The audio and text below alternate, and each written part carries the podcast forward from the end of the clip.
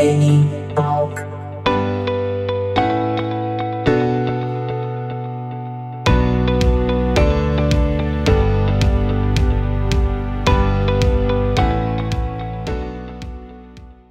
Cara, tô muito feliz. Estamos aí com Aldo no Nene Talk. Muito obrigado, Aldo, por aceitar a conversa. É isso aí, Nene. Um grande abraço aí. E tu sabe que é uma honra estar participando do Nene Talk, né? Uh, isso aí é histórico, é história. Tudo que a gente faz e, e marca a história e fica na história e eu estou participando e, e agradeço o convite. Poxa, cara, que é isso. Eu, quando penso no Aldo, eu, o menino Nene, entre as muitas coisas boas que eu tenho de memórias e sentimentos associados à tua pessoa, está inevitavelmente os Ramones. Entre as muitas coisas boas, sendo os Ramones, na minha opinião, uma das maiores, se não a maior banda de todos os tempos no quesito impacto, principalmente na cultura da América do Sul deixar bem claro aqui, principalmente na cultura da América do Sul, América Latina. O impacto dos Ramones é impressionante. E quando eu penso em você, eu lembro de você, porque eu sei que você também é um fã de Ramones, eu sempre tenho esse carinho, esse respeito por ti, essa admiração por tudo que tu representa. E quem te conhece, os ouvintes do Nenitalk que te conhecem da cena de Campo Bom, eles vão concordar comigo. E você tem essa, digamos assim, essa energia, esse estilo também que lembra em muitos aspectos de maneira positiva os Ramones. E eu gostaria então de te dizer isso, muito respeito, cara, muito assim, eu, eu mesmo, tô, tô, tu falou honra ali, né? Mas, cara, de novo, eu não quero ficar nessa lambeção, assim, né, de, de conversa, do tipo, não, Sim. isso, não, aquilo. Mas, cara, na humildade, mano, na humildade, assim, muito obrigado pela pessoa que tu é, meu. Eu tô muito feliz pra gente estar tá tendo essa conversa, eu quero ouvir de ti. E eu já quero iniciar contigo ouvindo, se tu quiser compartilhar com a gente. Eu sei que tu tá em Campo Bom nesse momento, né? Aham, tô em casa. Uhum. Imagina o calor que tá aí, deve estar, né? É, agora tá. Deixa eu ver aqui. 22 graus, não tá tão quente, né? Hum? É, só um pouco. Dentro de casa tá um pouco abafado, mas, mas tá tranquilo, assim. Pode crer. Estamos aí falando em fevereiro de 2021. Nesse momento eu estou em Dublin, temos neve aqui, então temos esse contraste. Mas o ponto principal aqui é você, Aldo. E eu quero ouvir de ti. Tu é natural de Campo Bom? Tu é de Campo Bom?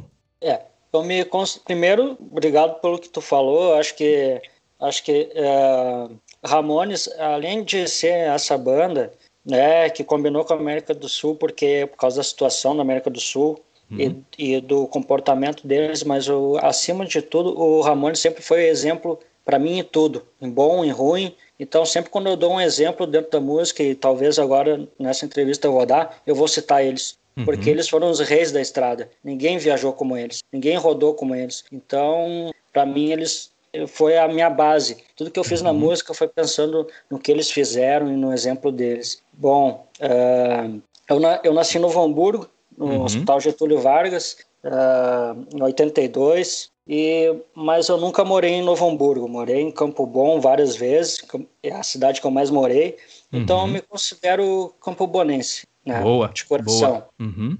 O sentimento, Novo Hamburgo é uma cidade vizinha aí no Vale dos Sinos, né? Para situar o ouvinte do é. Talk que não está habituado com o Vale dos Sinos no Rio Grande do Sul.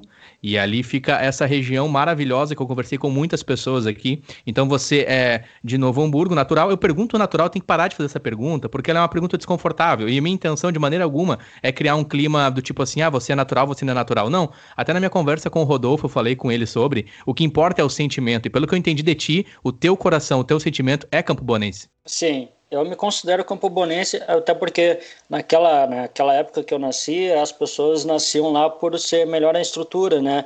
Uhum. E, então só nascia lá, mas o meu pai e minha mãe moravam aqui.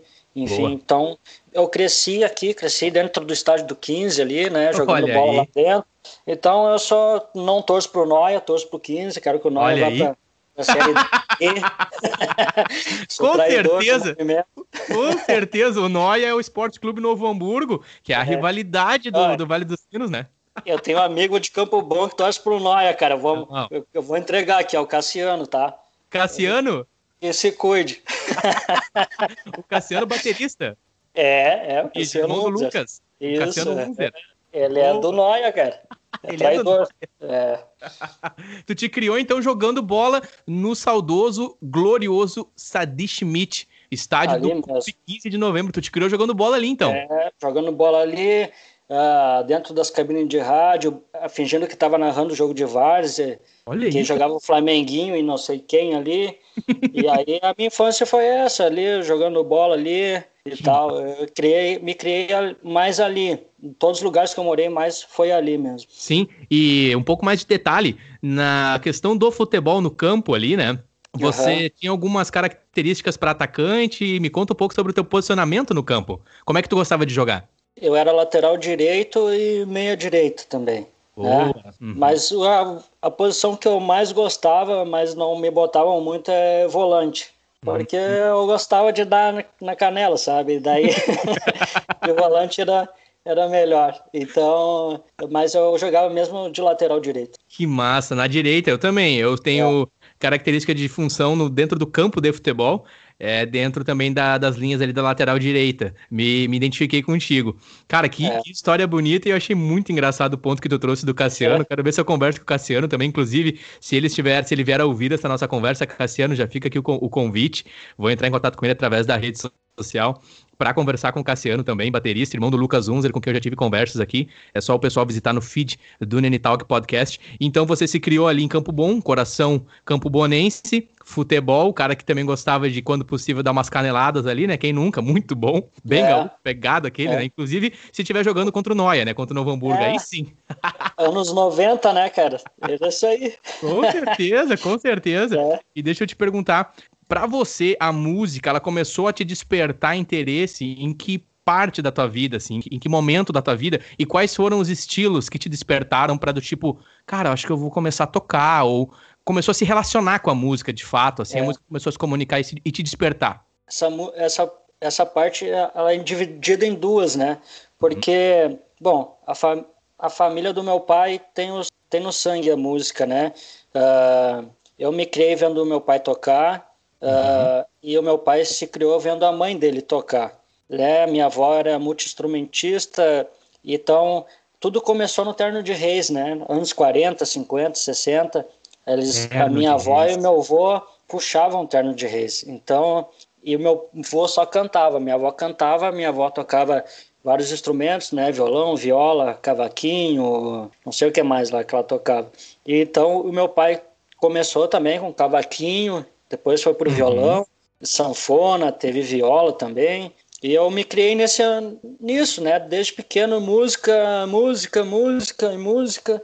E a princípio ele foi botando o violão na minha mão até os seis anos, e aí eu quebrei um violão dele, um rei dos violões. Bah, a marca quebrei... rei dos violões. É, uhum. era um baita violão, e eu quebrei ele bem no headstock ali, bem na junção do nut com, com a parte que uhum. tem as tarraxas ali, não tinha o que fazer. Naquela época yeah. não tinha uhum. não tinha nada. Então eu meio que me afastei dos instrumentos assim, né? Mas a música continuou. Minha mãe ouvia Jovem Guarda, aquela coisa. Uhum. Aí a segunda parte vem quando eu já estava na quinta série do 31 de janeiro.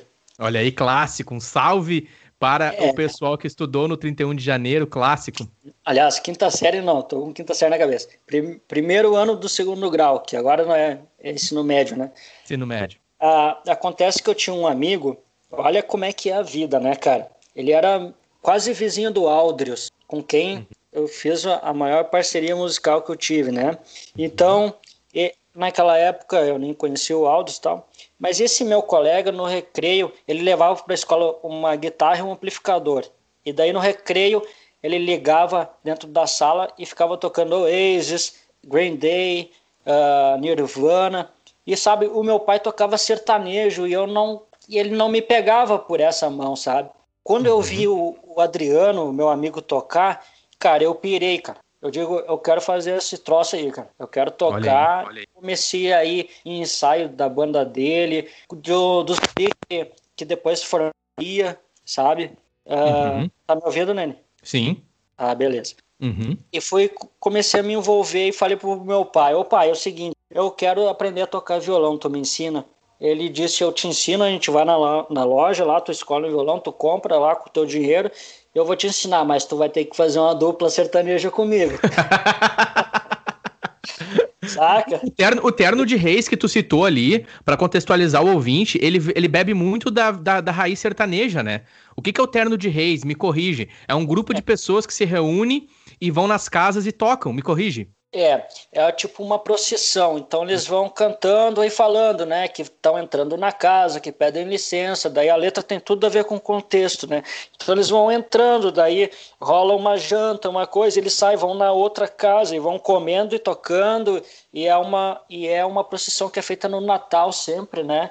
É religioso. Uhum. Então eles e é uma música interminável. Eu odiava Terno de Reis desde pequeno. Aí escutava aquilo e ficava tipo duas horas a mesma coisa e tal. Uhum. Mas né, foi ali que isso entrou na minha fa na família Sim. do meu pai, né? Cara, a mãe do teu mim. pai, a tua avó.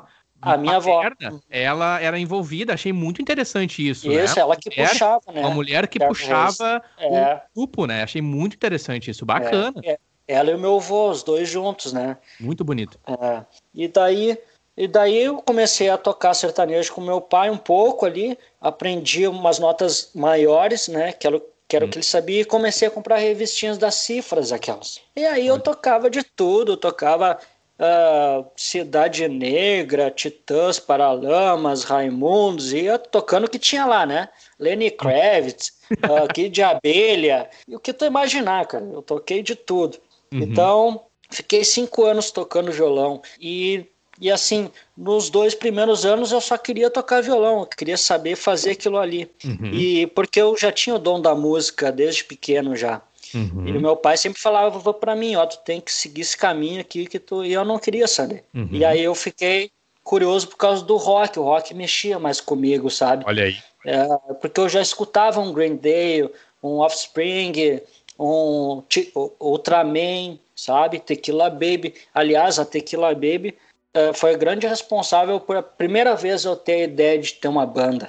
Foi a Tequila Baby? É, porque, tipo, eu já conhecia as bandas do underground de Campo Bom, quer dizer, eu conhecia alguma coisa de banda no 31 que tocavam lá nas festinhas, sabe? Uhum. Mas tu lembra de algum cham... nome? Perdão, tu lembra de algum ah, nome, Aldo? Casos de Polícia, Looney Tunes, do Chimia, que depois era da Justiceiro também né? Casos de polícia, não lembro bem os integrantes, lembro da Márcia. Garotos da Rua, Anjos da Rua, alguma coisa assim? Não, Garotos da Rua é clássico do rock gaúcho, Perdão, né? Mas, é, é, não mas, tinha uma banda campobonense, Anjos da Rua, é, algo Eu não lembro bem porque nessa época eu não realmente eu não colava com roqueiro, assim, eu, tipo, eu escutava, mas eu tava muito fora, assim, eu tava, entendi, sabe, por entendi. fora. Mas aí o que que acontece? Quando teve o show da Tequila Baby em 99 no Oriente, eu fui ver eles. Peraí, peraí, peraí, peraí, peraí, só Desculpa. Show da Tequila Baby 99 no Oriente, cara. Isso. Eu não sabia desse show. Me, me, me, me, conte, como assim? Cara, foi um marco esse show. Foi um dos shows melhores que eu vi na minha vida. Naquela época, Tequila Baby tinha uma energia uh, assim. Imagina, eu imagino, muito 99. Forte. Eu imagino. Então, eu lembro que, que quando começa o show, já a, a, em vez de ter aquela introdução do Ramones, né? Eles tinham uma sirene louca, assim, daí as luzes piscavam e aquela fumaça do gelo seco. Isso para mim mexeu, sabe? Impactou o menino energia, alto. né? E aquela energia, roda punk e tal. Aí Cara, eu olhei, Oriente, que... no, no, Clube Oriente, em Campo Bom, pessoal, para contextualizar. É. Cara, um show de punk rock, olha só. É, foi bizarro, porque eu via os punks todos rasgados na rua ali, perto do, do que era o centro cultural. Uhum. E e eu olhava assim, que gente é essa? Pô, de onde saiu essa gente? Eu nunca vi gente assim. Caras e eu não com... sabia que a Tequila Baby tinha esse público, eu não sabia de nada, sabe? Uhum. Então, e por incrível que pareça, meu primeiro show foi abrindo para Tequila Baby em 2002, Olha. três anos depois. Então, ah! isso para mim é a coisa mais incrível que tem, sabe? É, quando ah, é para si, não tem cara. jeito, né? Que lindo! Desculpa aí que eu me emocionei, ô, Aldo. E eu sou tri emotivo, cara. Eu tô aqui desenhando junto com o ouvinte, né? É, o menino Aldo, com seis anos, ele tem a oportunidade de começar a tocar violão, rei dos violões. Infelizmente, acontece de quebrar ali a mão do violão, bem no headstock. Enfim, dá um tempo, e aí vai pro 31, ali já na adolescência, ele tem contato com alguns colegas no segundo grau do ensino médio, pessoal tocando o, o digamos assim, uma, uma, uma, vertente mais de rock californiano, punk rock, e aí começa a ter mais interesse de novo pelo violão. Não na pegada terno de Reis, mas já com uma roupagem mais do punk da década de 90. E aí o Tequila Baby que me surpreende, eu, eu cara, não tô com memória de alguém ter me falado sobre, acho que você é a primeira pessoa que me fala sobre.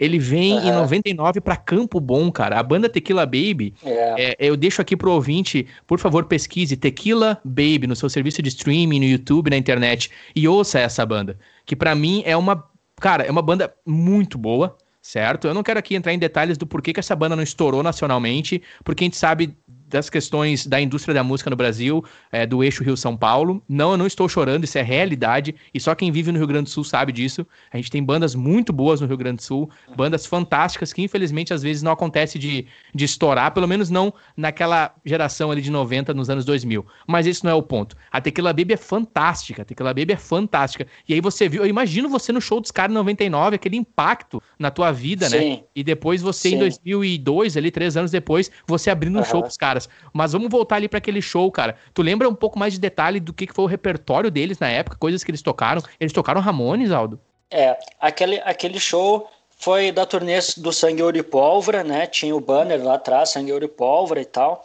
né? Formação clássica do primeiro dia. E aquele repertório tinha músicas do primeiro e do segundo, né? do uhum. Tequila Baby e do Sangue Ouro e Pólvora. Se eles tocaram Ramones, eu não lembro, porque nessa época eu não conhecia Ramones, cara. Ah.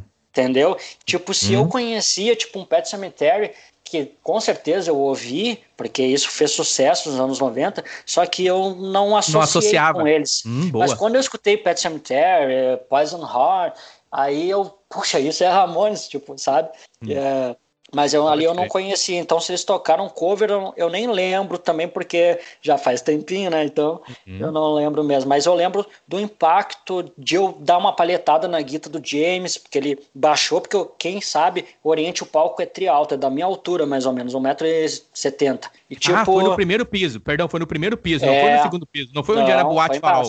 Foi embaixo, foi embaixo. entendi. É alto ali e depois. Eu to... E depois eu toquei naquele palco também, então, muito uhum. legal. Uhum. E, tipo, ele baixava a guitarra lá nos pés para o uhum. pessoal bater nas cordas. E eu acho que eu subi num PA que tava embaixo ali, sabe? E, uhum. pá, isso aí não sai da minha cabeça, sabe? Eu me lembro que as pessoas se arriavam em mim, porque eu gostava de Tequila Baby e tal. E que, ah, o que, que tu quer com essas histórias e tal? Eu disse, pá, não sei, nem eu sabia.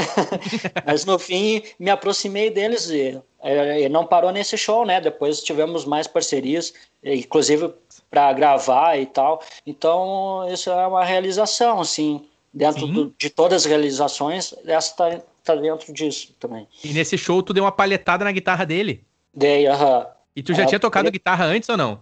Nessa época, eu tinha pegado a guitarra desse camarada, ele tinha uma tonante, mas eu não conseguia tocar direito porque a escala era muito redondinha, sabe? A tonante. Meu violão era reto a escala. Então eu não conseguia tocar naquela guitarra. E, e é, mas eu tocava violão mesmo, né? Eu nem, nem uhum. pensava em comprar guitarra ainda. Mas depois desse show, eu pensei que pá, seria legal, mas eu, eu não pensava isso tão cedo, porque eu pensava, ah, vou ter que ter um equipamento, aprender a tocar com outras pessoas. Eu não, não tinha essa ideia, apesar de ser filho de músico, eu não, não vivia isso. Eu, era coisa do meu pai. Então eu tive que isso, mas isso é natural, a gente acha que tem que fazer isso e aquilo, mas quando vê já tá dentro, sabe? Uhum. É meio que. Então, aí depois aconteceu várias coisas, tipo, eu me mudei de Campo Bom em 2000, um ano depois eu saí, uhum. e aí e aí eu fui para Butiá. Lá em Butiá eu, eu fiquei pouco tempo, não tinha emprego. Quando meu pai arrumava um emprego, eu não ia. eu não queria trabalhar lá, não queria ficar lá. Não se adaptou bem em Butiá. É, daí acabei. Não, eu me adaptei, mas eu não não, eu não queria ficar lá. Então eu fui para Porto Alegre, fui trabalhar lá com 19 anos, eu fui para lá, fui sozinho e fui trabalhar lá no, em Porto Alegre. Lá eu conheci o Ramones. Aí despirocou ah. o guri. Aí, aí eu pensei, não, se eu não fizer da minha vida esse troço aqui, eu tô fudido. Aí acabou para mim. Sim. Eu descobri que aquilo ali era o meu caminho, sabe? E, hum. eu, e a primeira música que eu tirei de ouvido foi, foi Judy is a Punk. E ali eu percebi, poxa, eu tirei uma música de ouvido, agora desencarrilhou o trem, agora vou tirar todas as músicas, vou, sabe? Uhum. E aí eu pensei, pô, agora eu vou montar uma banda. Eu tô em Porto Alegre, eu não uhum. conheço ninguém, não consigo fazer amizade com ninguém aqui, uhum. sabe? Então eu pensei, eu vou voltar para Campo Bom e lá eu vou montar uma banda. Porque eu sabia que tu as coisas estavam. Tu pensou porque isso? Eu É, porque aí o Justiceiro, tipo, eu já conhecia de nome por causa do, t, do T-Rock, né? Tinha o T-Rock e tal, uhum. que a banda começou no, na rádio, né? Por causa do uhum. Bolívar Troar, mas aí um dia o Aldros conta essa história para ti. Com certeza. E, mas eu vou passar reto nessa parte. Então, ah, o uh, que que acontece? Eu tu vem de Porto Alegre tava... para Campo Bom? Tu vem de Porto Alegre para Campo Não, Bom e tu já ainda... conhecia o Justiceiro? É, eu, mas eu ainda fui para Butiá. Ah, tu voltou então, a Butiá. Fui para meus pais, porque eu saí de Porto para vir para Campo Bom, mas direto para Campo Bom não tinha condições. E aí tinha que vir para cá, conseguir casa e tal, e tive que convencer meus pais a ter que vir para cá, né? comigo. E daí eu falei assim pro meu pai, pai, se tu não ir embora para Campo Bom, eu nunca mais vou trabalhar na minha vida. E tu vai ter uma puta dor de cabeça comigo. e, cara, minha mãe doente veio para Campo Bom alugar uma casa, velho.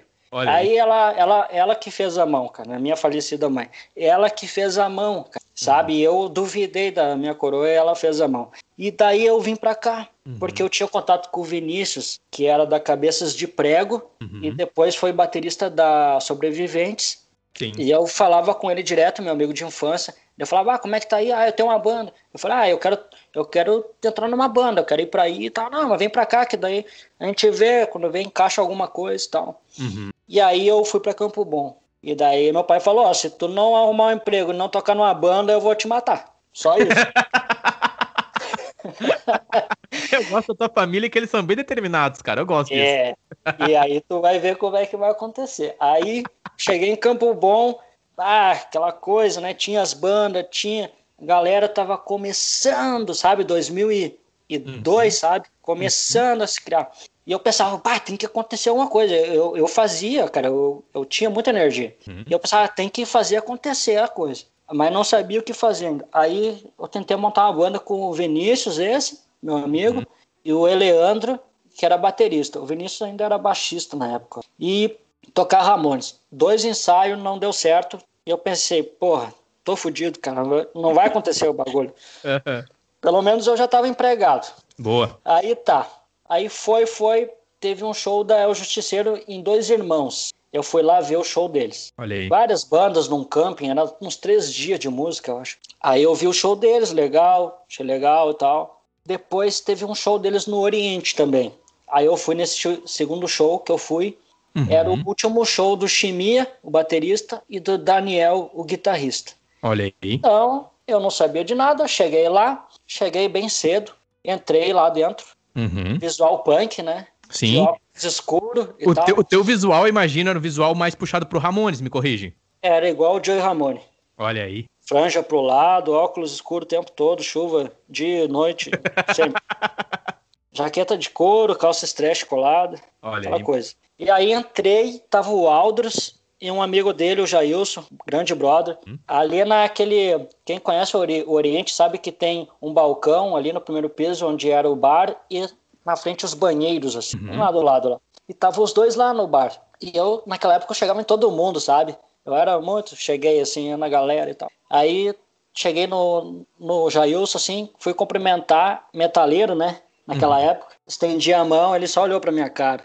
E eu, puta que pariu, né, cara? Era novo na cidade. Aí cheguei, olhei pro Alzo, o Alzo me comentou e eu fui pro banheiro. E o Aldous foi atrás de mim. Uhum. Ah, que som que tu curte? Ele se interessou, né? Sim. Pelo visual e tal. Aí eu falei, ah, curto isso, isso, isso e tal. Ele falou, ah, eu tenho uma banda, cara. Depois eu vou tocar ali, tu, tu dá uma curtida? Eu disse, não, vou dar uma curtida na tua banda, pode crer. Uhum. Ah, ficou nisso, né? Aí a banda tocou, ele falou que precisava de um baterista, de um guitarrista. Ele só desceu do palco, eu já colei nele. Olha aí. Porque eu olhei o Daniel tocando, cara. O Daniel toca muito bem, sabe? Uhum. Mas eu olhei assim, cara, eu posso fazer melhor. Eu não toco o que ele toca, mas, mas eu pulo mais que ele.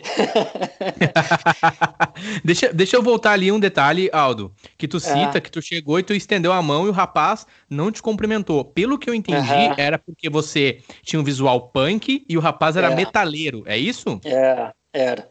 Aí tinha era, essa rivalidade havia... do punk e do é. metal existia, né? Eu acho que os metaleiros viam os punks muito como moda, né? É, hum. Porque o Aldous, Aldous tocava punk rock, mas o Aldous não tinha esse visu assim, meio afetado que nem eu. Então ele, ele deve ter. E não me conhecia, eu era recém-chegado, né? Então ele foi Porque... um pouco preconceituoso hum. comigo, né? Mas hoje é um grande amigo, logo depois se tornou um grande amigo meu, né? Qual o nome dele e... de novo? Jailson. Aí Jailson, é, um grande abraço, Jailson, se ele ouvir lá em Taquara. E, entendi, e entendi. foi assim, foi assim que aconteceu. E, aí eu acabei entrando para a banda, né?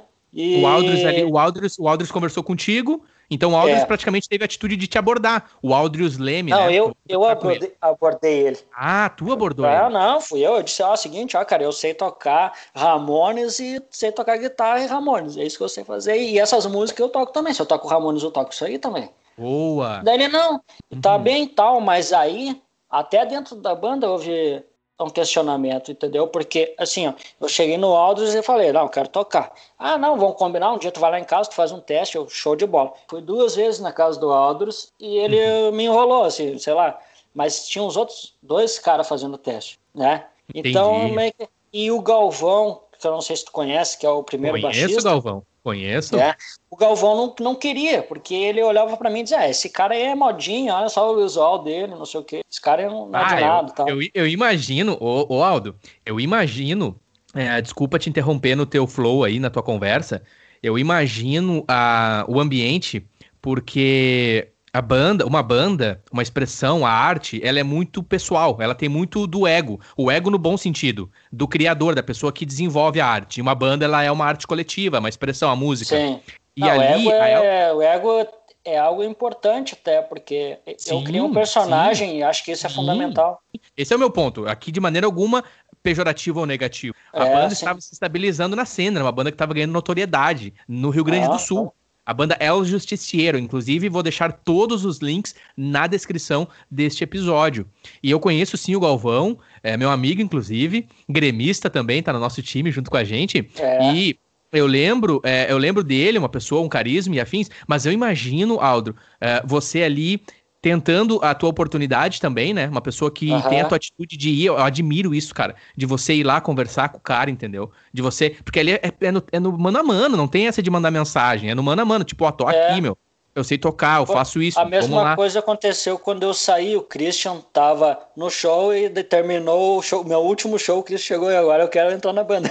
Olha aí, olha aí. A mesma e coisa, aí então, o pessoal sabe? tinha essa conversa. Eles tinham essa conversa do tipo, vai ou não vai, né? É. Quem aqui já teve banda, o é, ouvinte que mas... já teve banda, sabe que é um pouco difícil, né?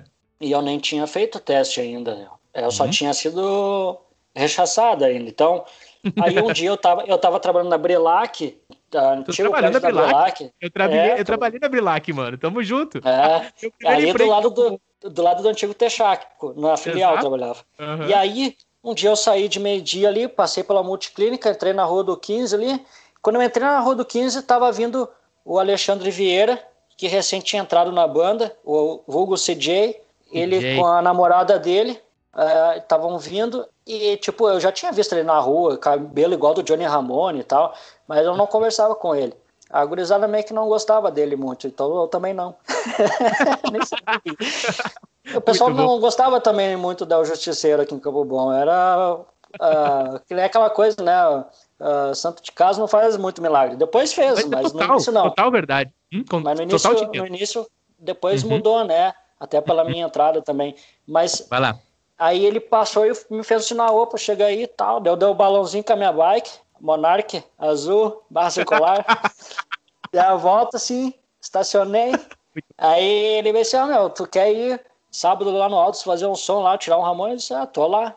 Tá. Uhum. Aí eu fui. Mas já era um teste, eu não sabia que era um... Aí. aí eu fui lá, mas já imaginei, né? Eu vou mostrar pra esses caras aí qual é que é, tô me tirando. Aí, cara, olha a cena, cara. Eu fui com a minha bike, com a minha Marshall 10 watts, que tá aqui do meu lado, na carona, a minha guitarra com quatro cordas. Ué?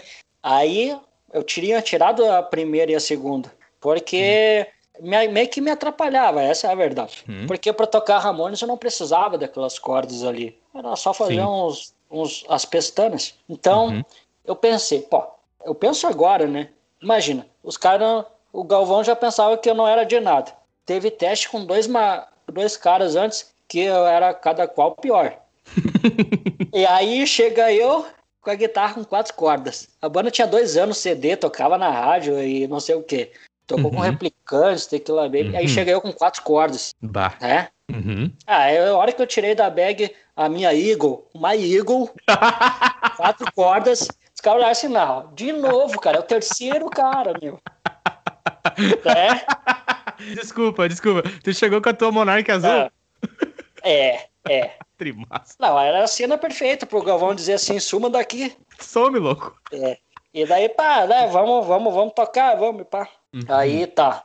Aí, tá, o que que vamos tocar? Vamos tocar o Ramones, né? Ah. Aí o Galvão olha pra mim assim e diz assim, qual que nós vamos tocar? Aí eu olhei pro Galvão e disse assim, ó, qualquer uma. Bah. Ah, daí os caras pensaram assim, ah, esse cara só pode ser louco, né? Como assim qualquer uma? Qualquer uma. Ninguém ficava tocando Ramones naquela época. Eu, eu uhum. tocava naquela época umas 150 músicas do Ramones, uhum. só. eu, tocava, eu toquei o Loco Live dois anos direto, todo dia em casa com a guitarra. Eu, era fan... é, eu sou louco, né, pro Ramones. E, Só sabia tocar então, 150 músicas, tá é, só isso, né. Então, daí toquei todos os Ramones que eles pediram, né? O CJ também, com quatro meses de batera, era um monstro já na bateria. Um monstro, monstro, né? E daí toquei mais os sons da O Justiceiro também. O Galvão me passou na hora as notas e já fui uhum. tocando todas as músicas. E aí terminou o ensaio, o Aldros olhou para mim, vai ficar na banda? eu disse, vou. Ele falou assim, e agora o teu nome é Jeffrey. O que, que tu acha? Eu falei, pode ser. Olha só, cara. Teve um batismo ali. Aham, aham. Me lembro da cena até agora. Ele tava no computador, assim, me mostrando os sons e tal que ele curtia lá os zumbis do espaço, eu acho. Uhum. E, e falou isso, né? E aí eu já mudei de nome já. Aldris Leme, né? Aldris Leme, vou deixar o link aqui também é. dele na, descrição. O cara também ah, representa não. muito na cena. E aí você tava na casa dele nesse momento que tu recebeu o batismo. Tava na casa dele, né? Aí o Aldo Ramone passou a ser Jeffrey. E depois eu, aí depois eu botei o Jones, né? Uhum. Por causa dos guitarristas, né? Mick Jones, Steve Jones, Brian Jones. eu, é, eu pensei, vou entrar pra essa família. Agora tem o Jeffrey Jones. Que massa. É, e, é, e, é isso aí. Cara, que, aí tu sentou a ripa, tu sentou a ripa no toco, chegou lá na Sim. humildade, pá, né? Monarca é. Azul é nós, com a caixa na garupa isso. e mais a guitarra com as quatro cordas toco qualquer uma do Ramones, conquistou o respeito dos caras, mano. Atitude é o que eu prezo e eu vejo sentir sempre, admiro. É. Na sequência, tu tá na banda, agora já batizado. E aí, como é que vai na sequência o primeiro show? Aí o que, que acontece? A gente passa de agosto, desde que eu entrei, até dezembro, o primeiro show, quatro meses, sábado e domingo. Sábado e domingo. E nesse. A gente não sabia que show a gente ia fazer, quando ia ser. Uhum. Mas tinha que estar tá um reloginho, né? Sim. Então, sábado e domingo. Cara, Saio. O primeiro show a gente nem se olhava. Imagina. Tão ensaiado e tal. A gente... Nossa, Imagina. o Alexandre é um baterista super confiável, que me deixava muito à vontade, não senti o primeiro show, caí no palco, não dei bola, porque estava muito ensaiado, muito certinho. Então a gente ficou ensaiando quatro meses, e daí uhum. quando eu fiquei sabendo que era Tequila Baby, pensa, né, cara? Bom, como assim? Como assim? Eu te, eu te falei do meu pai, né? Meu pai queria me matar, né? Uhum. Pois é. Aí eu, tá, consegui um emprego. Aí um dia eu cheguei em casa e falei, ah, entrei numa banda e tá aqui o CD da banda, ó. Pá, uhum. daí ele pirou comigo, né, meu? Pá, filho da puta conseguiu, né, cara? É um desgraçado. Uhum. E aí, uhum. e aí, tá, meus pais sabiam de Tequila Baby, né, que eu gostava. e aí, quando Sim.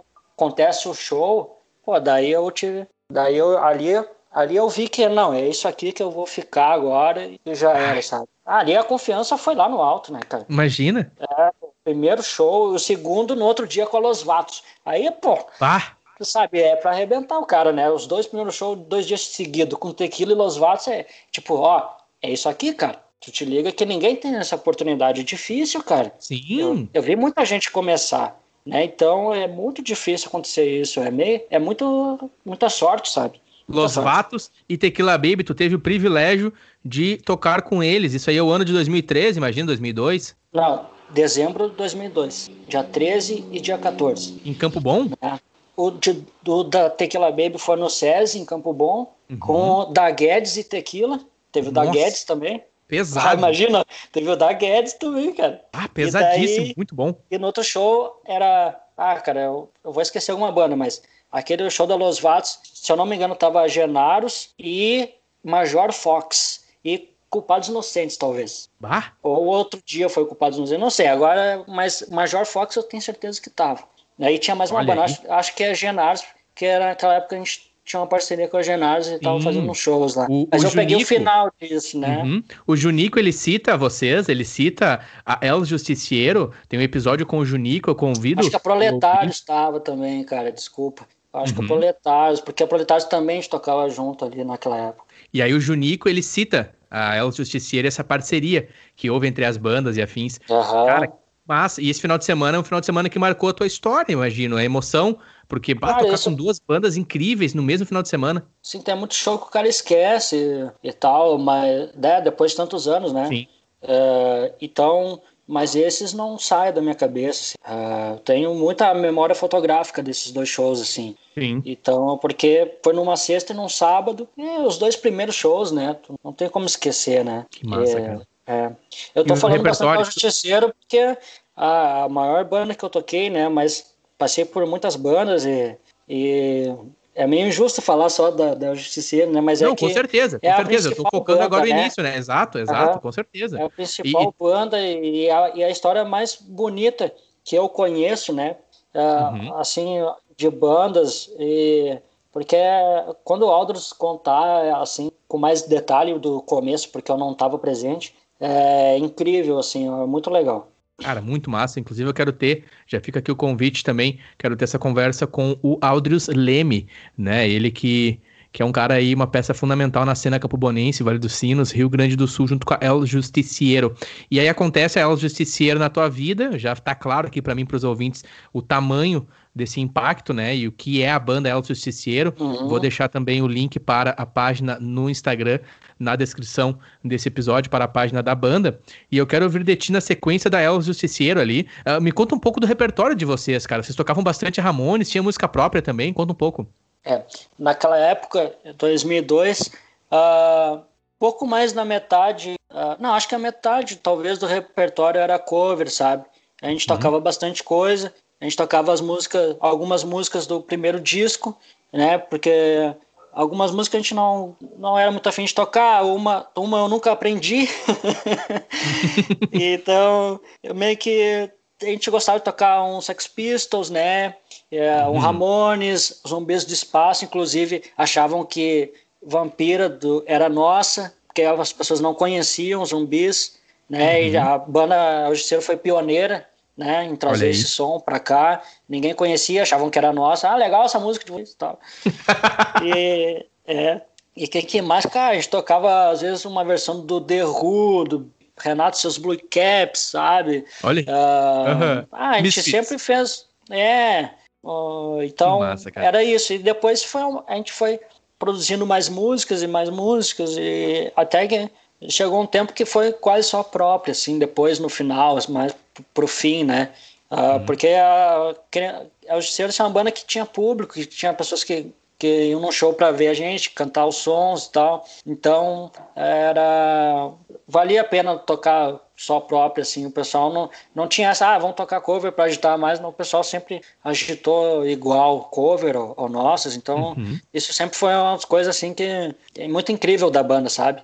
Eu vejo Sim. outras bandas tão boas, muito melhores, talvez, assim, até tecnicamente do que nós, mas nunca conseguiram conquistar, assim, eh, ter essa, Uhum. essa, essa referência do público, assim, ao Justiceiro, então Essa resposta, né? Uhum. era muito legal, cara, muito legal mesmo. Que massa, cara. E na sequência delas, Justiceiros, quais bandas ali que você participa? Cita um pouco pra nós ali. É, então, assim, ah, antes eu, eu quero fazer uma referência à à minha parceria com o Aldros, né? Acho que eu não posso Vai lá, é, deixar de fazer essa, esse, com certeza. ponto, porque é assim, eu até me emociono uma vez, eu até fui falar para ele, eu, eu quase chorei na frente dele, porque ele foi o primeiro cara assim que acreditou em mim, sabe? Eu foi é, assim, tá, claro, teve outros assim que acreditou, amigos e tal, mas ele Uhum. comprou, tanto ele comprou que a gente fechou uma parceria e que depois eu ele nos tornamos os compositores da banda e chegou determinado momento que que o Aldros eu falava, dava as ideias, o Aldros simplesmente dizia, bah, Jeffrey, faz que vai dar certo, porque ele confiava no que eu ia fazer para a banda, enfim. E então eu tenho o Aldros assim como o maior parceiro que eu tive na banda. na música, porque a gente sentava junto com o violão para compor música, para sabe, para conversar sobre a uhum. banda e, e sempre fez muita diferença isso. No momento que isso uh, deixou de acontecer, as coisas não fluíram tão bem. Eu acho que isso é importante dizer para os músicos, cara, não se vejam uhum. só nos ensaios, não toquem juntos só nos ensaios, não tentem fazer músicas no estúdio, não façam na garagem, façam na grama de casa, faz um churrasco uhum. lá, toma uma breja e faz uma música. É isso aí que faz uma banda ser mais natural ainda no, no palco depois. E o Aldous é o, é o principal uh, parceiro de, de, todo esse tempo aí, então é, uhum. eu quero deixar registrado isso. Que a minha Muito passagem massa. na Justiceiro foram, foram 11 anos e, 3, e 4 meses. Né? Dos, dos, dos 19 que a banda durou, eu fiquei, eu sou o segundo mais, mais longevo ali. Então eu me sinto meio que até como fundador da banda, assim, embora não uhum. seja. Uhum. No começo, que, que aconteceu? Eu tava no Justiceiro, pô, aquela coisa toda. Aí nasceu a, a Sobreviventes. Puta banda que tem uma história incrível, embora de pouco tempo, mas assim, ó, os caras davam até o autógrafo. Era Nossa. Foda. Sobreviventes é, de Campo Bom? Era uma baita banda, uma baita banda. E, e tal. Aí eu meio que comecei junto com eles. Eu, eu sempre tive isso, né? É, eu ia levava o meu Marshall lá para eles ensaiar, já na, na Pinheads, antes, na cabeça de prego, e depois na sobreviventes. Aí eu tinha um guitarrista que era o. Cabeça de prego, eu, é, bom. É, mudou de nome, né? Deixou de, o inglês para o português e tal. E dali, e ali o Adriel, não sei se tu conhece o Adriel. Me ajuda, Adriel. Adriel, Adriel, era, ele era guitarrista da Sobreviventes. É, Cara, o nome eu não tô lembrado. Mas, Adriel, é, acho que tu não conhece. E daí, tipo, mas eu tava sempre lá e eu era meio que guitarrista da banda também. Né? E então, às vezes eu ensaiava, às vezes ele ensaiava e tal. Mas aí não, eu ainda tinha medo de ter outra banda, de dividir, Sim. porque o meu gás sempre é, foi dar o justiceiro, tá ligado? Sim. E aí, até que foi, passou um tempo e tal, uh, a, a Sobrevivência teve umas mudanças e acabou ensaiando. O Vinícius saiu e a banda começou a ensaiar na casa do Rato, que era o, o vocalista que virou baterista. E lá tinha uma outra banda chamada Sinrejas, que era Sinrejas é um termo espanhol que é sem, sem grades. E essa banda era do Fernando, do irmão dele, Uhum. Eu acabei entrando como baixista dessa banda por um tempo. Sim. Então essa foi a minha primeira banda mesmo, junto. É. E é uhum. nessa mesma época surgiu o embrião da Manicômicos, que é a banda Confronto ao Caos, que deve ter durado uns 4, 5 ensaios, que era eu, Diogo, uhum. o Rato, eu acho que a Kellen, que era na época a mulher do Rato, e acho que o Jill Wilson também tocava. Eu tenho pouca memória dessa época, assim. Uhum. E, e ali eu toquei nessas duas bandas ali. Depois, cara, deixa eu ver, cara, é que tem muita coisa, cara. O, o Rodolfo, eu tive uma conversa com o Rodolfo, ele cita a Manicômicos, porém eu não tinha informação desse embrião, né? Confronto ao caos, que depois é. veio se tornar a Manicômicos. Você estava lá então? É, Você fazia parte desse momento. A banda, por mais que tenha durado uns quatro ensaios, ela tinha uma uhum. música chamada Confronto ao Caos, que depois a Manicômicos tocava essa música até. Que são músicas Diogo, do Diogo. O Diogo né? alemão, né? O Diogo alemão, estudei com o Diogo. Comi, comi é... bolacha recheada com o Diogo no recreio da escola. Ah, agora tu me apavorou. Pensei que eu tinha comido o cara, rapaz. Como assim comi, velho? Conhece o Diogo? Comi, como, como assim? Não, não. Aí, não comi...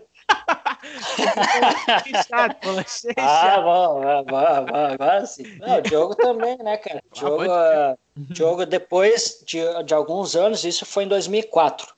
Uhum. 2004. Aí foi, passou um tempo. Eu, a, a próxima banda que eu toquei foi Ouvido Entupido, que era embri... é, Ouvido Entupido. E essa banda, olha só, era embrião da Atrito.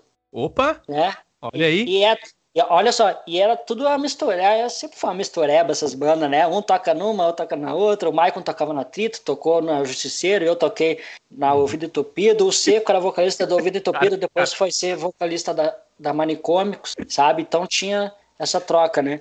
E ali o Diogo pensou, pai, eu vou remontar, confrontar o caos. Olha aí. E daí já me chamou, né? Vamos montar, vamos montar. Daí, só que daí trocaram de nome, né? Uhum. Aí escolheram o Manicômicos e a Manicômicos é a confrontar o caos, no caso. Né? Sim, sim. Aí começou eu na guita, o Diogo no baixo, o Seco no vocal e um baita camarada, o André, na bateria. Hoje o André mora lá em Arambaré. Uhum. E, e essa foi a, a primeira formação da Manicômicos, né? É... Muito bom o nome. Tu lembra da origem do nome, cara? Eu adoro o nome de banda, velho. Eu adoro. O vídeo, Tupido, pra mim, ele foi fantástico. Eu não, espera... eu não é. esperava. Mas a Manicômicos eu acho fantástico o nome, velho. É, Manicômicos, é, não lembro quem deu o nome, se foi o Seco ou foi o Diogo. Eu sei que eles chegaram com o nome Manicômicos e eu troquei só os Is pelos Ys, né? Para pegar a coisa do inglês junto e dar mais nomes dentro daquilo ali, mais conotações, tá ligado? Porque many é muitos e boa. comics é engraçados e tal. E, e daí misturar tudo isso, não ficar só manicômicos. Não, nunca parei pra pensar poucos, nisso, cara. Nunca parei mas, pra pensar nisso, faz total sentido agora. Para ter algo mais ali, além dos manicômicos. É, botando um Y, tu consegue Many cortar comics. no meio e, pe e, pegar mais palavras e muito jogar bom, mais. Muito boa uhum. sacada, nunca tinha parado pra pensar. Eu tenho um fanzine lá em Campo Bom. Eu tenho um fanzine uhum. em casa lá, inclusive quando eu for para Campo Bom visitar, pretendo ir esse ano, eu vou tirar fotos do material que eu tenho. Eu tenho um fanzine que tem músicas de vocês, da Mani, Mani Comics, Mani Comics, também da El Justiciero, da Movie, enfim, eu tenho esse fanzine. Uhum. Foi feito com, acho que é, me corrige, é. não é garagem estúdio. Como chama o estúdio da Paulista? É, o estúdio, antigo estúdio, né? É, eu Isso. ensaio lá ainda, eu, te, eu tô com uma banda, eu ensaio lá, mas é o, mas é o estúdio em si, o Garagem Home Studio não, não, não é mais o Garagem Home Studio, né? Mas era a Garagem Home Studio. Isso. E começou em 2007 uhum. e foi até 2017, 10 anos o Garagem Home Studio. E, e, o Garagem Home Studio primeiro produziu o Lendas do Século XXI, em meados de 2009, que uhum. era a Resistência, que depois virou Quórum, uhum. aí é o Justiceiro e a Tri. Então a gente gravou ali é, Olha aí. 100, 100 cópias, né? E tudo. E aquilo ali, cara, é um clássico. Sim. E daí depois a gente, em parceria com o Centro Cultural, a gente fez o Lendas do Século XXI. Não, o Quebra-Cabeça, que é uma revista pôster.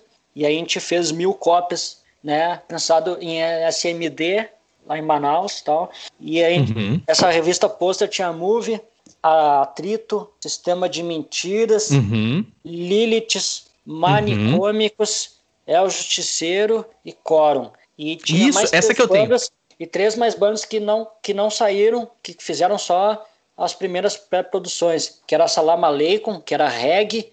Uhum. Se eu não me engano, era o, era Al Capones, a outra, se eu não me engano. Uhum. uhum. E tinha mais uma banda, cara, que ó, agora eu não vou lembrar, mas tinha mais uma banda. A Lilith era, banda, era a banda das gurias, né? A, a Lilith era a banda Lilith de gurias, é, né? Isso, uhum. da Aline, né? Das gurias, da Edila, da Julie. Cara, deixa, deixa eu te falar um pouquinho aqui, cara. Eu, quando cheguei em Campo Bom, eu volto de Araricá. E eu, eu chego em Campo Bom, né? O menino rei do gado, que era Araricá, morava na, na, na chácara, né? Aí eu volto pra Campo rei Bom, rei do gado. eu volto ali, né? E eu lembro que eu começo a ter também meus interesses por banda, formo minha primeira banda. Um salve pro Biel, pro Rick e pro William. E aí a gente tinha uh, momentos que a gente queria ensaiar em estúdio. E as opções que tinham em Campo Bom, uma delas era o estúdio da Paulista. É, o estúdio da Paulista, que é o Garage Home Studio. E eu lembro que quando eu fui ensaiar a primeira vez no estúdio da Paulista, eu sempre observei muito, cara. Eu observo muito. Eu sou uma pessoa que observo muito. E aí eu cheguei no estúdio da Paulista. No que eu cheguei lá, eu já senti, cara, esse lugar tem história. Foi a primeira vez que eu cheguei no lugar ali, entendeu? Eu não preciso estar te falando isso aqui pra, pra agradar teu ego, tu não precisa disso. Nem você, é. nem o Michael, nem ninguém que é envolvido na história. Mas eu chego no estúdio, eu paro assim, eu começo a observar o, o local, a, a, atmosfera. A gente teve contato com o Michael, primeiramente. Mas qual tu conheceu o ali da da casa o do antigo, Michael o antigo, o outro. O antigo, o antigo. O antigo, ah, o antigo, o antigo. É clássico demais. Isso. Depois no outro também eu ensaiei, eu tô falando do antigo. Eu é. cheguei assim, eu, porque eu falei pros guri, cara, já existe um caminho, já existe alguém aqui. No sentido de, já tem uma galera que tá tempo na caminhada. Isso eu falo muito aqui no Nene, sabe? No Nene, no Nene Tal. Ah, meu, eu vou ter que fazer um episódio 2 só pra falar dessas coisas alheias, assim, tipo, o, o estúdio, o centro cultural. Isso, com sabe? certeza. Não, ah, Aldo, Aldo, essa é a nossa primeira conversa de muitas. É, essa é a primeira conversa zine, de Zine, rádio, que eu tive programa de rádio com os guris também. Pô, tá louco. E aí eu, eu, eu olhei pros guris e eu falei, cara, Aí os guris já conheciam, principalmente o Biel e o Rick, não, aqui é a banda. Uhum. Cara, ah, os caras são punkzão aí, os caras são brabo, os caras são tudo punk, né? E nós gurizado, e nós já numa uma pegada mais californiana ali na linha de Blink, Green Day e tal, CPM, e eu meio que até, uhum. tipo, né, na minha ali na humildade, eu tipo assim, bah, pode crer, meu. E aí depois falando com o Diogo, o Diogo compartilhou um pouco também, agora te ouvindo, sabe? Te ouvindo falar, ouvindo de ti, né, meu? É muito linda uhum. essa história e a gente poder ter isso registrado. Isso aqui não é sobre o Nene, né, cara? Não é sobre uhum não é sobre um podcast, isso aqui é uma história, cara. Isso aqui é lindo é. e precisa ser sempre lembrado. É, por isso Tendo que o podcast é importante, mano, porque desde 2013 eu já pensava nisso. Cara, não adianta nada a gente fazer história, eu sabia que a gente estava fazendo história. E se lá na frente, daqui a 20 anos, e já tá quase lá, 19 já. Se lá na, se lá na frente não tiver alguém da nova geração que conte isso, que mostre para a galera o que foi e o valor disso. Hum? Porque essa história é a base para que novas gerações venham e sejam mais fortes ainda. Porque sem essa uhum. base é, é, é, o que a gente fez, a gente não tinha muita base. Então, agora é melhor porque já tem o que a gente Isso, construiu. Exato. E, mas não adianta a gente construir se, se alguém não contar, porque eles vão saber que está tudo pronto, mas não sabem de onde veio. Da onde mas veio. Como tem o Nene e tal, que agora que fala, eles vão saber, ó, oh, o Aldo é o cara que, bah, que ajudou a fazer uhum, isso aqui. O Aldris uhum. é o uhum. cara, ó, o Juliano Gordo, bah, o, o Foguinho, bah, o Max, bah, sabe? Entendeu? Hum, exatamente. Eles vão saber de onde que eles são, de onde que eles vão tocar no Paraná um dia. Eles chegam lá, de onde está? Eu sou de Campo Bom. Ah, aquela cidade que é da, da, da sobrevivência, da, da sistema de mentiras. Sistema, da, do, é o justiceiro, é, da manicômio, exato. Claro, sabe, a mesma coisa quando tu vai para outro lugar. Ah, Campo Bom, terra do 15. Pois é. Isso, exatamente. É isso que muito a gente bom. precisa. Isso é muito importante. É isso, por isso que é uma honra estar aqui agora. Pode, pode crer, mano. Eu tenho, eu tenho ideia, já compartilho aqui com os ouvintes, eu já falei num, num podcast anterior que eu pretendo gravar, gravar, não, perdão, escrever um livro eu pretendo escrever um livro sobre a história da cena em Campo Bom, Vale dos Sinos, né? Todas essas conversas, esses relatos, isso aqui é só o início, né, cara? Eu tô com o Nenital que não faz nem um ano, a gente tá indo para 50 episódios, eu lanço episódios semanais todas as terças-feiras, né? O ouvinte que tiver interesse pode visitar lá o perfil do Nenitalk no Instagram, Nenitalk, e também no site nenizeira.com. E ali tem todos os episódios também pro ouvinte que não tem Spotify, ou Apple Podcast, Google Podcast, Deezer, Stitcher, o ouvinte que não usa aplicativo para para ter streaming no celular, ele pode escutar gratuitamente as conversas através do site, no nenizeira.com, tem o player lá, o site bem simples. É, a ideia do site é simplesmente a pessoa chegar, clicar no episódio que ela quer ouvir, pronto, ela vai lá e escuta pelo player gratuitamente, porque, de novo, não é sobre uma pessoa em específico, é sobre um movimento. E quando eu chego em Campo Bom, esse é o meu ponto que eu cito, quando eu volto para Campo Bom, já tem uma cena estabilizada, já existiram pessoas antes que pavimentaram o caminho pessoas como a El Justiceiro, como a Genaros, Manicômico, Sistema de Mentiras, eu, todas essas pessoas que a gente está citando aqui, eu vou conversar com todos, eu quero conversar com todos, com o Max, com o Cassiano, com o Aldrius, quero falar com todos e quero falar mais vezes contigo também para a gente focar em outros momentos, como tu citou, do estúdio, dos fanzines e afins, para enriquecer cada vez mais isso e um dia construir um livro e disponibilizar né, um e-book virtual, também um audiobook, que é a parte gravada com áudio, e eu tenho ideias também de quando eu tiver a oportunidade de voltar a Campo Bom para ter um período lá de férias, também fazer coleta de. Uh, coleta, perdão. Coletar vídeos de entrevistas, entendeu? Eu vou na tua casa, a gente senta, toma um chimarrão e aí a gente começa a conversar e eu gravo de ti também. para ter isso também na internet, não apenas, eu digo no, na internet como vídeo, não apenas como áudio, entendeu? Uhum. Aldo. É, import Enfim, é compartilhando um pouco das, das, ideias. Me emocionei aqui porque eu tô muito feliz de estar falando contigo, já te falei isso 57 não. vezes, cara. Mas, ah, muito bom, meu. Mas é, é isso aí, cara. É assim que a gente constrói as ideias, a história, entendeu? É falando, é dando valor, é se valorizando, sabe? Porque, que nem a gente estava falando antes de ter o ego, de ter um personagem. Cara, se eu fosse o Aldomar de Azevedo, eu não ia fazer o que eu fiz. O Aldomar de Azevedo não é afim dessas paradas. Quem é afim dessas paradas é o Jeffrey Jones. Boa. eu separei isso muito na minha cabeça. Porque são duas realidades diferentes, ainda mais um músico que não vive da música. Eu tinha duas realidades. Eu tinha minha realidade fora da banda, que não cabia o Jeffrey Jones. E eu tinha a, o Justiceiro e a cena que não cabia o Aldomar. Então, tinha que me dividir em dois. E, e acima de tudo, acreditar. Antes de entrar no Justiceiro, eu já tinha comprado a minha guita. Eu tocava Ramones em casa, na frente do espelho, ensaiando uhum. os pulos que eu ia dar no palco, sem saber se um dia eu ia estar numa banda. Mas eu acreditava em mim. Eu fui para aquele teste na Justiceiro acreditando em mim, sabe? Boa. Ninguém acreditava uhum. mais em mim uh, do que eu. Eu Olha sabia que eu, que eu ia lá e fazer que eu sabia fazer, e eles, eu já tinha visto o show deles. Então, assim, ó, se tu não se acreditar em si, ah, mas é uma Eagle com quatro cordas, dane-se, cara. O que importa uhum. é o uhum. que tu faz com, com aquele negócio, sabe? Claro, uhum. depois tu investe em outra coisa, é isso é para os jovens. Depois, ah, agora você tem mais tudo com um custo-benefício bom, mas na minha época era mais difícil, o importado era muito caro. Então, uhum. tu tem que fazer isso é vendo Ramones. Uhum. Não espere ficar bom o suficiente. Vai, te Boa. joga, te joga. E aí aguenta o, o tiro. Então, esse, esse é o legal dessa geração que não tinha muita ferramenta, então sobrava a dedicação. Atitude. Né? Às, vezes, uhum. às, vezes, ter tudo é ruim, porque tu não, não falta de dedicação. Não faz nada. É fácil, tá fácil. Não fazem nada, é, exatamente. E principalmente... é, não tem que botar uma bateria no carrinho de mão e levar lá na puta que pariu, né? Então, saca? Hoje não, hoje bota no carro e... Eu tô rindo, mas eu tô rindo é. em respeito, em graça. Não. Tão bonito que é.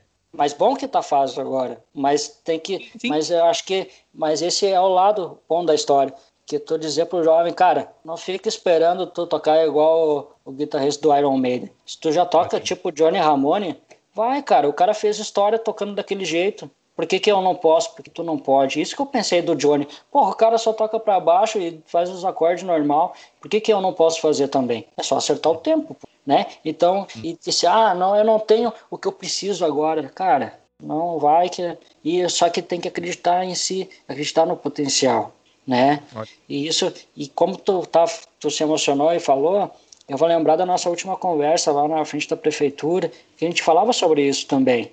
Tu lembra? Porque tu estava indo aí para Irlanda. E eu, eu, te falei pela minha experiência, cara. Te joga, tal, nene. Tu fala, tu tem o dom da comunicação. Quem tem boca vai a Roma. Se tu ir para lá, Verdade. eu falei para ti, tu vai se dar bem porque tu parla, tu parla, tu fala, tu se comunica tri bem sabe? Então, isso eu sempre admirei em ti. Tu tava na Califórnia e depois eu te substituí na banda.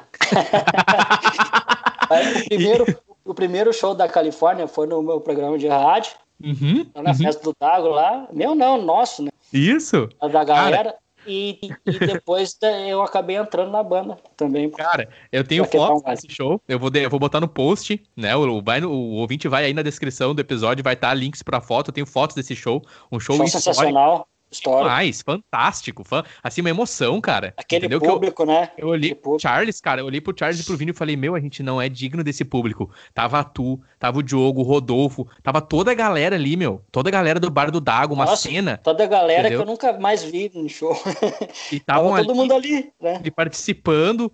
E aí, daqui a pouco, o pessoal, a gente não, não tinha mais música para tocar, o pessoal também participou cantando, tocando. Enfim, uhum. é um, um, só um, um, detalhe aqui, porque enquanto tu tava falando ali, Aldo, é, do teu ponto, da tua atitude, né, cara, é, de fazer as coisas e realmente o Aldo, ele é essa pessoa. O ouvinte que tá conhecendo o Aldo agora, o Nenital, que ele tem alcance em 10 países. Eu chequei no algoritmo do através do Spotify, o Nenital que ele tem alcance em 10 países. 10 países. Rapaz, o mundo tá sabendo quem que é eu agora, rapaz. Com certeza. Tem ouvintes que tem, eu tenho ouvintes na Noruega, na Austrália, tem ouvintes aqui em Dublin, ouvintes que são capixabas, amigos meus, é, do Rio de Janeiro, ali no Espírito Santo, perdão. E, e assim, cara, o Aldo, ele é essa pessoa. Eu lembro que quando a gente conversou lá na prefeitura, eu acho que eu tenho uma foto desse momento ainda que eu tirei. É, com... uhum. Porque eu sempre respeitei muito quem tem atitude e quem é sincero, honesto. E tu, eu vejo isso. Quando eu digo honesto, eu tô falando a pessoa, ela é o que ela é contigo e quando ela não tá contigo, ela é a mesma coisa. E tu é uma dessas pessoas. Eu lembro que quando eu conversava contigo, sempre foi algo muito honesto, a tua atitude, a tua uhum. personalidade, uhum. com muito respeito. Tu não era o cara Toma que. Rock? Tu não é o cara que chegava assim, ó, uh, no medalhão, tipo assim, ah, meu, quem, tipo assim, aquela pessoa arrogante. Porque tu tem história ali na cena de Campo Bom. Participou dela, Justiceiro. Mas não só você, o Aldros também. Vocês não têm essa, essa coisa arrogante, entendeu? Eu, um guri mais novo, abre aspas, uma geração anterior, tu sempre chegava ali na Tomahawk, trocava ideia, conversava, ouvia o cara, dava conselho, tá ligado? Tanto que tu me aconselhou lá né? Que eu tava inseguro, abre aspas, inseguro porque tô saindo de Campo Bom, uma terra que eu amo. Mas é cidade, é normal, né? tá louco? Tu e vai aí, pra outro continente, cara. Pra outro continente, outro não país. Vai ficar. Exatamente. Claro. E aí eu tava inseguro com algumas coisas e tu me abraçou, tipo assim, mano, vai lá, cara, vai lá, tu tem potencial. Tudo isso que tu falou para mim, eu recebi da, das suas palavras, eu nunca esqueço aquele momento também, foi muito importante para mim. É, tu chegou em mim, tu não, não chegou com questões, tu chegou com conselhos e afirmações, tipo assim, vai, meu, tu é novo, entendeu? Tem uhum. saúde, vai, aproveita. E entre outras coisas que tu falou ali na conversa que eu tenho registrado, de novo aqui meu respeito e admiração por ti. E o Aldo, ele é essa pessoa, né? Inclusive, o pessoal pode ir aí na descrição, vai estar o link para o Instagram dele, o pessoal quiser seguir ele. Eu quero ouvir de ti, ô, ô, Aldo, sobre o teu momento agora com a música, e se você quiser falar outros assuntos também, fica à vontade, mas um pouco sobre você agora, porque a gente tocou, toquei com a Califórnia, do Charles, inclusive eu tenho uma conversa com o Charles, vai aí no feed, no feed do Nene Talk, o Charles tem essa banda com ele, essa história também, muito linda, a história da Califórnia, e depois você fez muito. parte, né? Junto com o Caveirinha. Teve o projeto Caveirinha também, né? Me corrija. É, a Califórnia é uma das bandas mais legais que eu toquei. Admiro muito o Charles. Ele é um Sim. baita compositor. Ele é um cara incrível para compor. Eu, a dedicação dele é muito parecida com a minha. Uh, porque no início eu só queria ser um guitarrista e acabei fazendo muito mais que isso, né? E não, não que eu tô dizendo bah, que eu fiz, que pá, mas eu fiz, é fato, e Sim. foi meio que natural, não, não forcei nada, não, nunca fiquei planejando tanta coisa. Agora, é, a, agora a minha situação é a seguinte: eu, depois, aquela época ali do 2013, eu, eu saí da Justiceiro uhum. por questões uh, pessoais, né? Uhum. Queria dar uma, uma mudada na, em algumas coisas, e dentro dessas coisas, a Justiceiro uh, era uma coisa que eu já vinha administrando na minha cabeça há uns dois anos já. Mas era muito difícil para mim sair da banda. Era muito difícil. É, uhum como tu largar uma família, sabe? Não é, não é assim, ah, vou sair. E daí eu saí com a, curtindo muito hip hop na época, rap, gospel uhum. e tal. E eu tinha isso na cabeça, né? Aproveitar o estúdio, que ainda tinha um estúdio, que era equipado para gravar ainda na época. Então eu pensei, ah, vou aproveitar isso aí, de repente fazer um, alguma coisa de rap e tal. Mas eu muito bagunçado e a cabeça não, não tava uhum. ajudando uhum. para isso. Aí eu fiquei parado, sabe? Naquela época ali do do audio rock, do programa de rádio, uhum. foi que, que surgiu a Califórnia. E daí a Califórnia, tu tava saindo e eles estavam gravando. Eles uhum. precisavam de alguém só para continuar ensaiando e tal. E acabei até fazendo uns dois, três shows com eles. E mas eu, eu entrei só para quebrar um galho mesmo, né? Eu falei para eles, a hora que você achar um bom baixista, eu tô fora porque eu não, eu não, eu não sou, eu não sou baixista, certo? Eu sei as notas, mas eu acho que baixista é tu, sabe? Lá o, Obrigado, o Zorn e tal, esses caras são baixistas. Okay. E eu não. Então, mas é assim, maravilhoso tocar na Califórnia, ótimas músicas, muito bom tocar as músicas. Às vezes é bom escutar, mas é melhor tocar. Uhum. E, e, e daí eu fiquei, né, até eles achar o, o Zorn, o Matheus, uhum. e daí naquela coisa ali de estar convivendo, Charles, o Aldros, eu, o Vini, ah, vamos tocar uns Misfits. Ah, bora, né, cara? Aí Olhei. tocamos. Poxa, uhum. muito boa banda, a gente bah, tocava bem legal os Misfits mesmo. E ali é meio que eu fui me envolvendo de novo, assim, devagarzinho, sabe? Uhum. E daí, agora há pouco tempo, eu toquei na Subtraídos, que, é, que eu era baixista de novo, inventei de tocar baixo. E daí é o Diogo no vocal, eu no baixo, o Rômulo na guitarra, o Rômulo que era da Pinheads, da Cabeça de Prego, né? Uhum vizinho do Alders ali, na época. Sim. E na batera, o Gustavo, que foi baterista da Manicômios. Quando eu saí, ele entrou no meu lugar. Uhum. E essa banda tá em stand-by, e eu, eu saí, né? E aí eu, o Rômulo, às vezes a gente brincava quando não tinha ensaio da, da, da Subtraídos. Eu e ele, a gente estava no estúdio, eu ia pra batera, ele com a Guita, a gente fazia uns sons e dali nasceu esse novo projeto. Uhum. E ainda não tem o vocal, até se alguém tiver afim de cantar uns Buzzcocks, The Damned, Spy vs Spy aí, sabe? Uns, uhum. uns sons anos 80, quiser fechar com a gente lá, que sabe cantar em inglês e tal, a gente tá precisando de um vocalista aí, né, pra banda dar uma uhum. mandada, né? Porque sem vocal é, é difícil ensaiar. Sim. E por enquanto não tem nome, é só um projeto. E a gente está tocando esses sons aí, uh, bem na manha. E é eu na batera, o Maicon, meu grande parceiro de música também, o Maicon no uhum. baixo, e, e o, o Rômulo na guitarra. A gente toca uns covers ali, quem sabe um dia a gente toca umas próprias também. Esse é o intuito, fazer um som anos 80, assim, essa pegada. Boa. O, o Maico, inclusive, eu quero deixar aqui o convite. Um dia a gente pode marcar uma conversa nós três, eu, tu e o Maico, para falar sobre Poxa. o Garage Home Studio. O que, que tu acha? E o Cassiano, né? Isso, Perfe... nosso, ah, seria perfeito. Era nosso sócio também. E eu, com o Michael, a história com o Michael é longa, né? Ele tocou na Sobreviventes, né? E eu tava sempre lá. Uhum. Aí ele entrou na Justiceiro, a gente tocou no Ouvido Entupido. Quase entrei na Atrito. Então chegou, era, pra ser duas guias. Eu acabei uhum. não, não entrando. E na Cômicos, nós tocamos juntos. Pô, a Tribunal de Rua, eu toquei com ele. Pô, uhum. Eu tenho que citar algumas bandas aqui, né? Com certeza. Uh, uh, que eu toquei, assim, Rejas, a Manicômicos, Tribunal de Rua, uh, Confronto ao Caos, uh, Ouvido Entupido, Projeto Caveirinha, Califórnia. Projeto Caveirinha, Califórnia. Participei de outras bandas de respingo, assim, Animal Boy, Toluote, como é que é? Cadáver Fuzilado. que era banda de grande córico. Grande core. É, com, com, com o Eusébio, da, da, da Letterface. Que, pô, que banda também que tem história. A Letterface é também mais antiga, eu acho, que é o Justiceiro, talvez. Letterface. É, a Letterface é clássica do metal, né?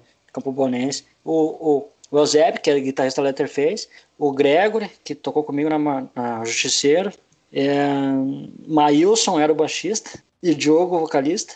E eu fazia o vocal também. Olha é. aí. É, mas é, eu fiquei pouquinho tempo, uns ensaios só. Só umas, assim, pra, eu não lembro de, de todos agora. Mas eu tenho que citar algumas porque é, é bem legal. Eu sei que cada uma delas teve uma importância muito grande para mim. Pô, imagina. Todo, todo, esse tempo, né? Ah, cara, é, é muito bacana ouvir, relembrar. É uma riqueza em detalhes e eu quero pedir para ti, se tu puder encerrar com a gente aqui na conversa, a gente já tá passando de uma hora aí. Eu também não quero tomar muito o teu tempo. E, de novo, é a primeira de muitas conversas. Eu quero continuar contigo o contato aqui no Nene Talk. Eu quero pedir para ti, para a gente encerrar, para contar um pouco sobre o que você tem escutado, consumido, sabe? Bandas que você tem escutado atualmente. A gente sabe que você tem uma escola dentro do, digamos assim, inicialmente do sertanejo, né? Lá com os ternos de reis, da infância, uhum. na família, né? O cara tem já uma herança familiar na música, tem o dom. Ali você já via na tua história que você já tinha, digamos assim, um certo predestinamento para a música.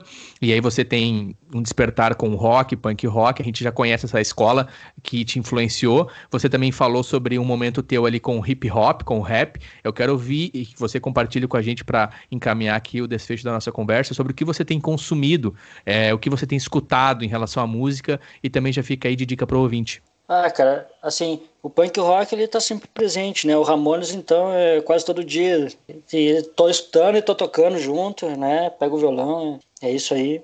E punk rock, hardcore, eu escuto muito. Uhum. Uh, rap, escuto bastante, sou muito fã de Sabotagem, RZO, SNJ, sabe? Rap, rap brasileiro.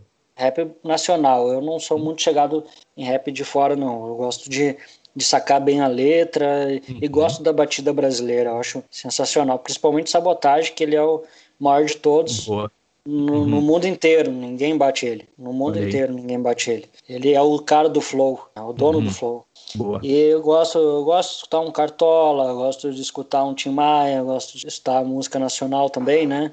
Uhum. Uh, uh, gosto de escutar música do Rio Grande do Sul, um TNT. Eu só eu escuto coisa mais que não é de agora. De agora mesmo, cara, eu vou dizer que eu não tenho nem muita curiosidade em conhecer coisa de agora. Assim, pouco eu gosto do El Effect, que é uma banda do Rio de Janeiro e tal, uhum. nacional mas eu não procuro não ir atrás. Quando eu conheço, às vezes é indicação de alguém, mas eu não eu procuro não ir atrás porque estou bem satisfeito já com o que eu, Boa. que eu escuto. É muita coisa, o cara nem escuta tudo que, que, que gosta, né? Hum. Então, mas é basicamente isso, punk rock, um sambinha, eu gosto de tocar um cavaquinho às vezes também, né? Então, uhum. o, e, o, e o velho Ramones, Ramones não pode faltar nunca.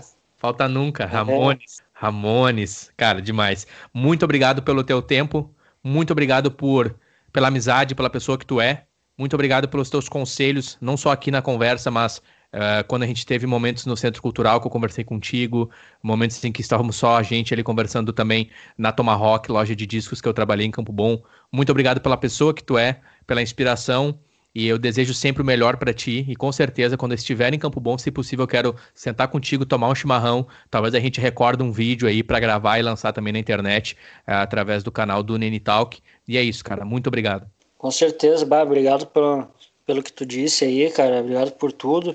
Obrigado por me convidar. Me sinto muito honrado e, já, e confesso que, que uma vez eu estava conversando com o Lucas lá no SEI uh, um, sei, um espaço público aqui de Campo Bom. Eu e o uhum. Lucas, um amigo meu, irmão do Cassiano, uh, falando sobre o Nene Talk, e, e ele falou, bah, pois é, uh, tu tinha que estar tá lá também falando, né? Eu disse, cara, eu tô ansioso pro Nene me chamar, cara, porque eu quero contar, eu quero falar do que eu, que eu vi, né? Aqui ele não tá falando de mim, a, a minha parte é só um, uma parte daquele todo, né? Então, quando eu falo de uhum. mim, eu uhum. falo de todos. Então, eu quero eu quero aproveitar o espaço a, a agradecer a todos que, que construíram junto essa história, porque não adiantava nada eu acreditar se os outros não acreditassem junto. Então, Boa. quando todo mundo acredita junto, as coisas acontecem, né? No momento que um, que um duvida, a coisa não, não fica legal. Então, uhum. uh, eu quero, quero agradecer a todos que me deram a oportunidade de, de fazer alguma coisa junto e agora poder estar tá contando um pouco aí quem sabe contar um pouco mais de coisa. A gente tem, tem muita coisa e tem muita gente boa para falar e é só história boa, porque a cena de Campo Bom é espetacular e, e agora eu tô feliz que tem um Nene aí que, que vai eternizar essa boa. história. Com ah. certeza, com certeza, lindo, lindo demais, com certeza. Campo Bom, né? O pessoal sabe que o gaúcho já tem tradição de ser bairrista, e aqui estamos é. falando de dois gaúchos tricolores, inclusive, deixar bem claro aqui, tricolores, é, com todo respeito aí aos ouvintes, e a é, gente tem um amor, um carinho pela nossa cidade. Campo Bom faz história sempre, cara. A galera daqui é show. Com certeza. Um salve para todos os campo bonenses ouvintes do Nene Talk. E é isso aí. Já fico aqui meu convite também para todos os que foram citados aqui. Com certeza eu vou entrar em contato com o pessoal para dar sequência e ouvir deles também nesse lindo, abre aspas, quebra-cabeça, digamos assim, que a gente está montando através desse podcast, que não é sobre uma pessoa, não é sobre, não é sobre mim, não é sobre é, um, um, ser individualmente, mas sobre um, uma coleção, digamos assim, sobre uma cena que a gente tem é, muito orgulho e a gente vai com certeza eternizar através não só desse, desse episódio aqui, mas dos demais. E é isso aí. Um forte abraço, a gente se fala, Aldo. Abraço, show. Até. Então, valeu, até.